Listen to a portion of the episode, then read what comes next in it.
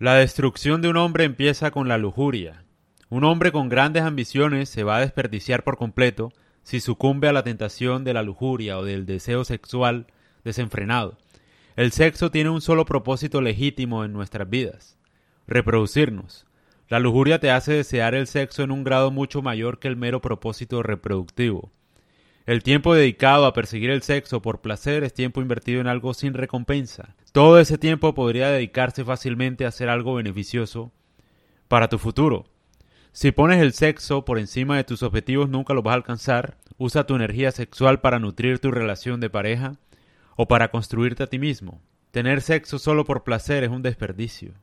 O sea, uno lo que debería pensar es tratar de usar el sexo para producir algo positivo, para ganar algo positivo o para dar algo positivo. El placer por sí mismo no es nada positivo necesariamente. Por ejemplo, tener sexo súper placentero, desafiante, salvaje con tu pareja es positivo porque afianza una relación de pareja, afianza el amor de alguna forma. Con el sexo se puede llegar al amor, obviamente. Entonces es muy importante en ese sentido. Pero tener sexo salvaje es como con una desconocida, es como premiarla sin que lo merezca, ¿sí me entiendes? Así lo veo yo.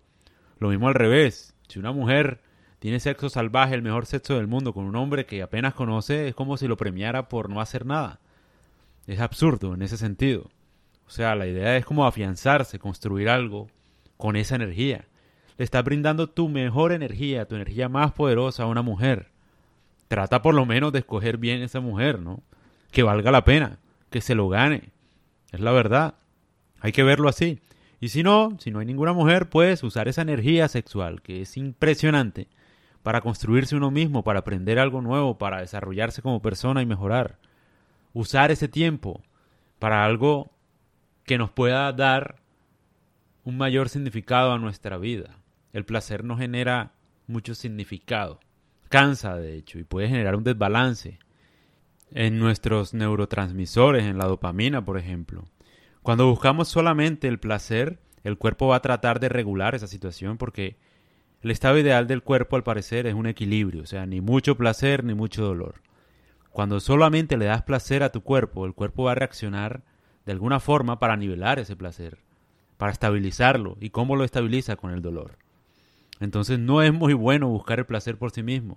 Se generan desbalances de verdad, químicos, eh, que pueden ocasionar depresión severa, por ejemplo, adicciones, de todo. Entonces no es muy inteligente, la verdad.